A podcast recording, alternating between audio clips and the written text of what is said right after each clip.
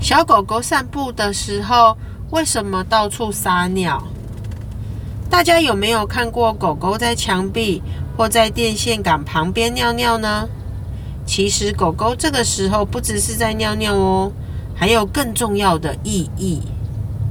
每一只狗狗的尿啊，都有自己特别的味道，所以狗狗会在它经过的每个地方留下自己尿液的味道，就好像在说。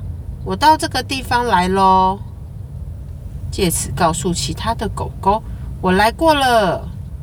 狗狗撒尿的地方就像是个布告栏一样，通知其他的狗狗自己到过这个地方了。但是公狗长大之后啊，撒尿的时候会将一只后脚高高举起，听说这是为了让尿的味道能够扩散开来。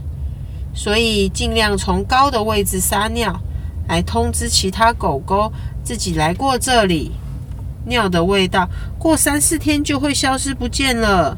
所以狗狗为了留下味道啊，每天都想出去走走呢。